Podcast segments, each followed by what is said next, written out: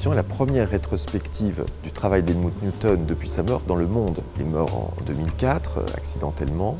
Et cette exposition, conçue euh, avec June Newton, qui était non seulement sa femme pendant presque 60 ans, mais aussi sa collaboratrice principale, son navigateur, comme il disait, lui le pilote, elle le navigateur, et qui a été le commissaire de toutes ces expositions, parce que c'est un photographe qui a aussi fait des expositions de son vivant dès 1975, première étant à Paris d'ailleurs en 1975, et la directrice artistique de tous ses ouvrages, depuis Femme secrète, son premier ouvrage euh, dans les années 70.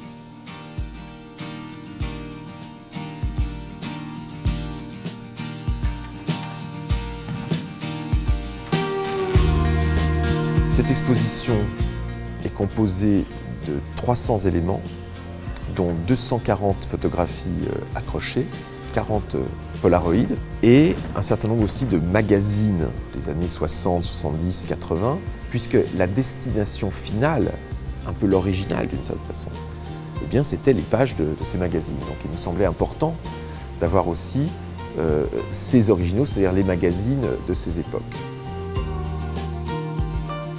La rétrospective se construit à la fois chronologiquement et thématiquement. Tous les grands genres ont leur place.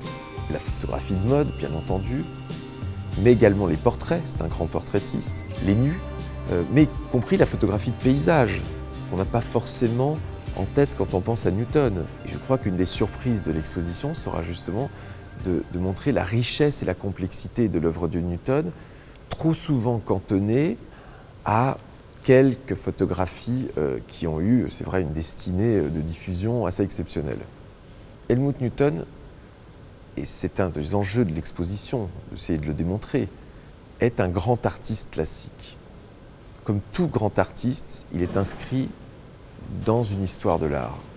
Quand vous voyez par exemple euh, Bergström au-dessus de Paris, regardez la Vénus de Velázquez, cette photo n'aurait pas été prise s'il ne connaissait pas le, tableau de Velázquez. C'est évident. On a des références aussi à, un art plus contemporain, compris avec euh, la fameuse scène de North by Northwest, le chef-d'œuvre d'Hitchcock, avec cet avion qui poursuit le, modèle. Il a, dit combien il devait à Brassailles pour euh, euh, le traitement de la lumière la nuit. Comme tout grand, il était humble, modeste, apprenant jusqu'à la fin de sa vie. Et comme tout grand artiste, je crois, il ne se prenait pas pour sa propre statue.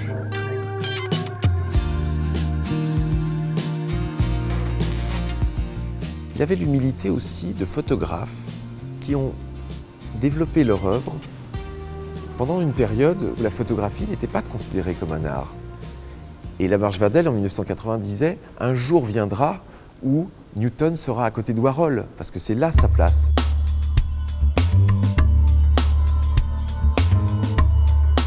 Que tout un chacun peut mesurer combien la photographie contemporaine doit à Newton.